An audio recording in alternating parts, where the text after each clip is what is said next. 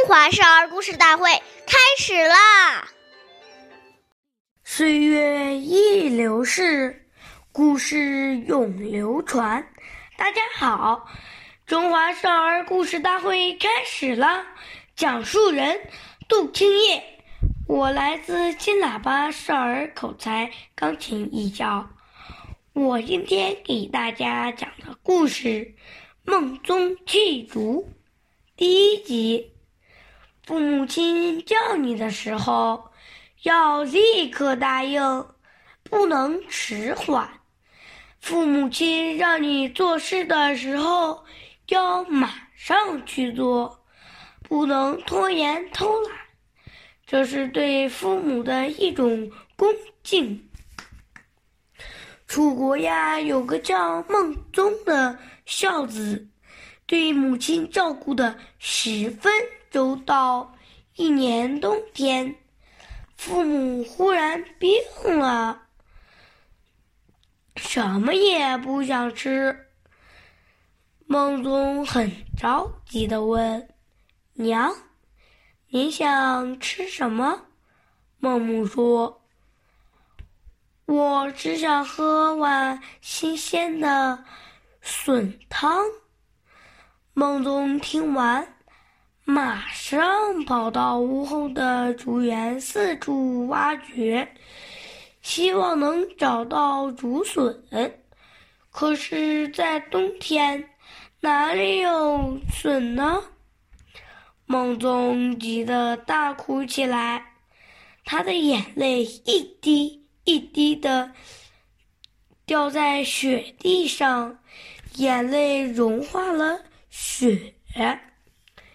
地上长出了嫩绿的笋，原来梦中的孝心感动了上天的上天，皇天帝很佩服他，满足了他的愿望。下面有请故事大会导师王老师为我们解析这段小故事。掌声有请！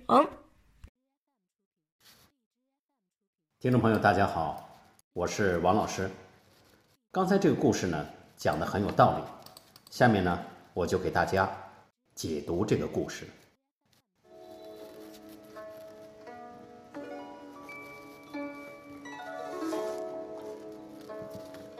孩子对父母讲话的态度，对孩子的一生影响很深远。当他在与父母应答之时，所形成的孝心、尽孝心时，就为他以后的发展奠定了良好的基础。如果父母叫我们的时候，我们拖拖拉拉，那就是一种傲慢，就不算尽孝心了。子游问孔子：“以很丰厚的生活。”奉养父母，这个算不算是尽孝呢？孔子讲：“至于犬马，皆能有养，不敬，何以别乎？”意思是说呀，如果对父母没有恭敬心，那么养父母跟养狗、养马有什么区别呢？哪能叫尽孝呢？所以，孝。